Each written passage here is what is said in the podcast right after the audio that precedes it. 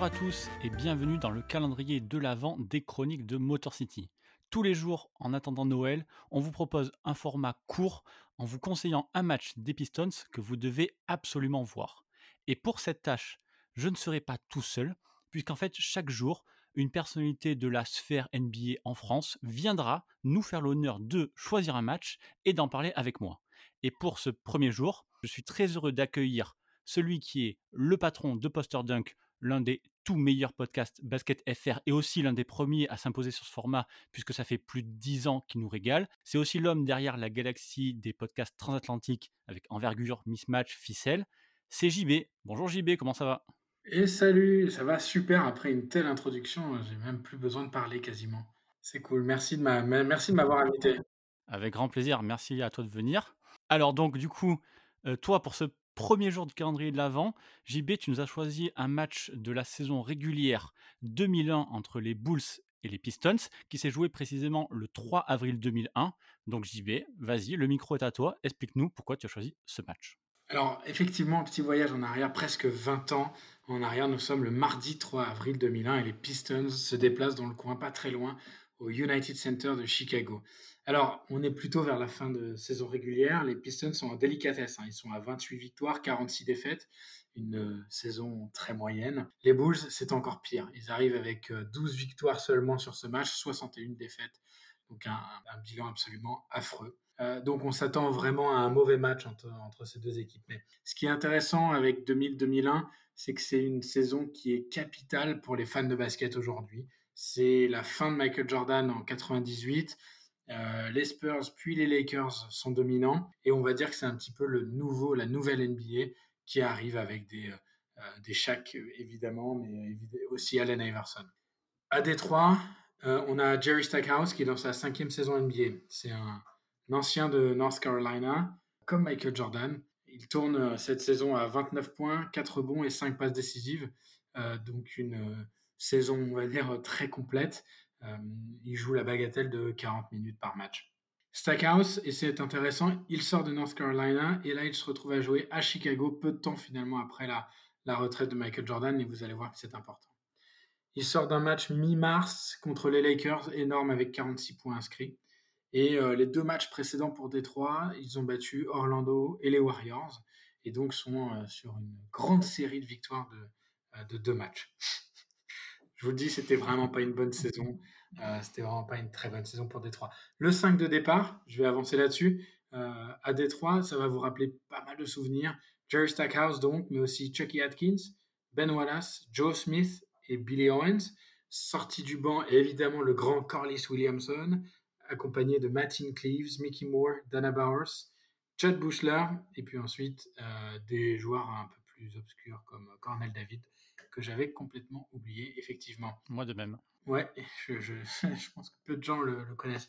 Côté Chicago, quand même, euh, un 5 qui aurait pu avoir de la gueule, si ce n'est euh, qu'on regarde le bilan à 12-61 au moment du match, mais euh, Fred Hoiberg qui a la mène, Jama Crawford avec Elton Brand, Brad Miller et puis Ron Artest à l'époque, qui deviendra plus tard Meta World Peace, qui a vraiment son importance sur ce match. Honnêtement, il y a quand même du public. Hein. Il y a à peu près 25 000 personnes au United Center, ce qui est beaucoup. Euh, donc euh, il y a du monde pour voir un match un peu, un peu moisi sur le papier. Et pourtant, c'est un match euh, énorme et, je vous invite à vraiment essayer de le retrouver en entier, puisque c'est tendu. c'est pas serré, mais tendu jusqu'au milieu du troisième quart-temps. Il y a 9 points d'écart à la mi-temps pour Détroit, ce qui donne quand même un petit peu d'intérêt à ce match. C'est pas simplement un garbage game classique de fin de saison. Il y a aussi un truc super intéressant, et je parlerai euh, euh, du détail du match de Stackhouse un petit peu plus tard, mais c'est que ce fameux public de, Chicago va vraiment se prendre au jeu euh, tout au long du match, d'abord pour soutenir son équipe, et puis effectivement, dans le quatrième carton, la messe sera dite, et du coup, ils vont se prendre au jeu pour Détroit, ils vont soutenir justement Jerry Stackhouse contre leur propre équipe, donc il y, y, a quand même de l'ambiance aussi, et tout ça parce qu'il y a un record en jeu, le record du plus grand nombre de points inscrits au United Center, qui tient euh, tenu par Jordan en fait, hein, depuis, euh, depuis son passage à Chicago. Euh, on a le droit quand même à une fin de match absurde, mais je vais y revenir. Quelques stats, du coup, pourquoi est-ce que j'ai choisi ce match? Déjà parce que c'est le plus grands matchs, on va dire, de la carrière de Jerry Stackhouse en termes de scoring.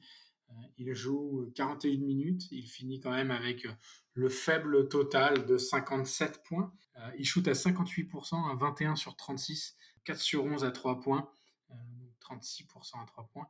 Il est à 11 sur 13 au lancer, et puis ensuite 5 passes, 4 rebonds et une interception. C'est une interception d'ailleurs qui lui donne les 56e et 57 points, 57e points sur un dunk à peu près à une minute de la fin.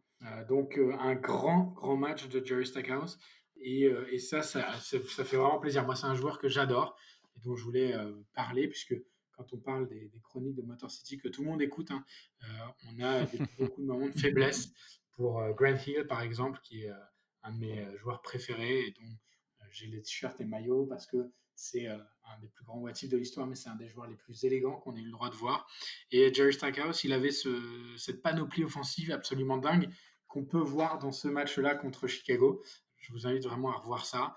Il a tout fait. Euh, des, step back comme euh, des turnarounds. Il a fait euh, des jeux, un jeu en pénétration, des dunks très stylés, pas mal de shoots mi-distance comme c'était la mode au début des années 2000. le pied sur la ligne à trois points et ce genre de shoot horrible. Mais il les avait. Et il finit quand même avec un 36% de ses points sont sur la ligne. Donc il a énormément provoqué de fautes. Il a un assist rate aussi en stat avancé qui est de 33%. Un net rating de plus 38. 130 d'offensive rating, hein, donc gros match.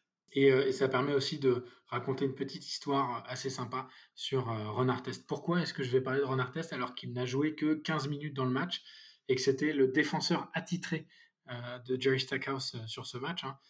C'est qu'avant le match, il est allé voir le joueur des Pistons pour lui dire que Tim Floyd, le coach des Bulls, n'avait pas assez de respect pour le jeu de Stackhouse pour demander à ses joueurs de faire prise à deux. Réponse de Stackhouse, du coup, bah, la prochaine fois peut-être, puisque 57 points euh, dans, la, dans la besace. Euh, Meta World Peace finit avec un net rating de moins 40, hein, donc euh, très honorable, puisque 66 d'offensive rating.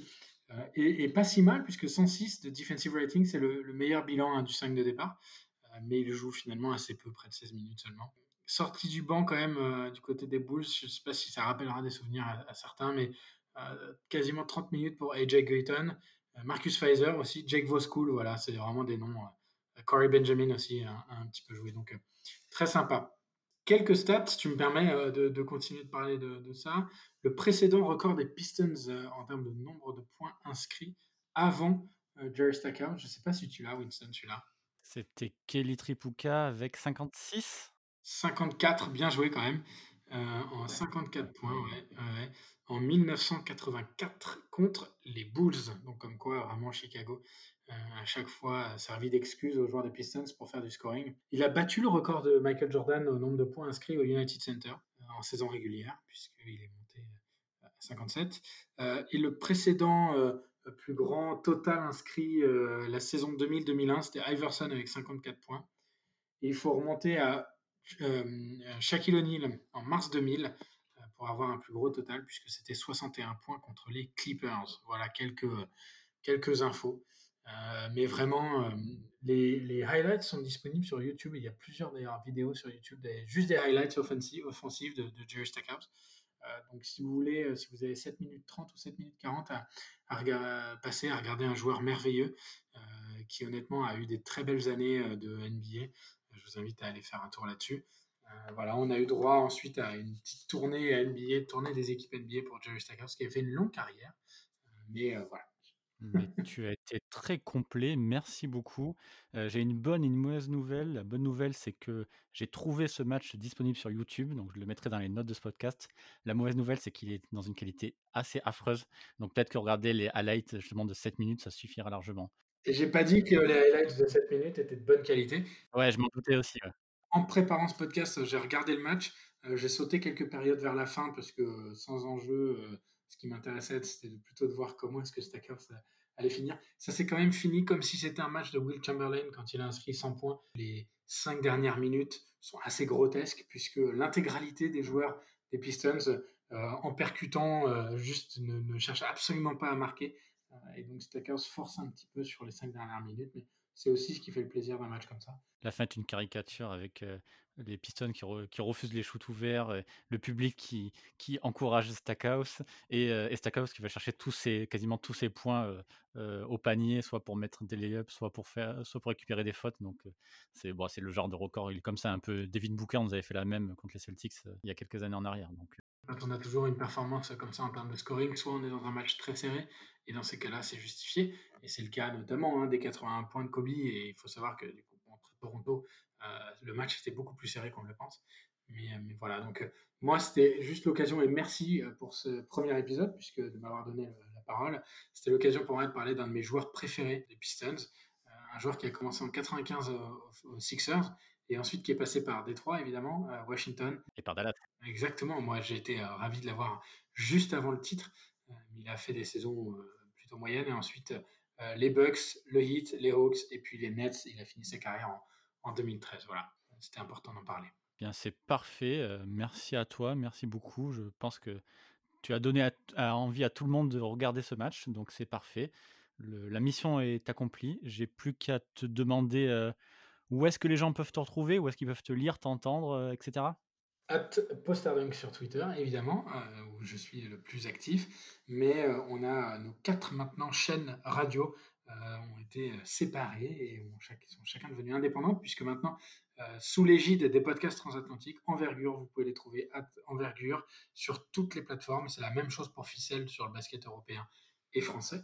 Mismatch aussi sur le basket féminin et donc Postardunk pour la NBA, at Postardunk partout sur Google Podcast, Apple Podcast, voilà, Spotify évidemment, SoundCloud, Deezer, on est, on est absolument partout, comme toi tu l'es d'ailleurs. Mais voilà, donc si vous nous cherchez, c'est euh, Posterdunk maintenant et c'est très facilement trouvable. Et je confirme que euh, les quatre supports sont absolument géniaux chacun. Euh, tous les intervenants font un, gros gros travail, c'est des spécialistes dans leur, domaine, des vraies pointures. Et comme du coup ils relancent sur un nouveau flux, pensez bien à aller faire un tour sur Apple Podcast pour leur balancer les petites notes, les petites étoiles, ça les aidera aussi à, à faire remonter ces supports que tout le monde doit connaître absolument. Venant de toi, c'est vraiment très sympa. Merci Avec beaucoup. grand plaisir. Eh bien, JB, je te remercie. Je te dis à la prochaine et vous tous, je vous retrouve demain donc pour le deuxième euh, épisode du calendrier de l'Avent. Salut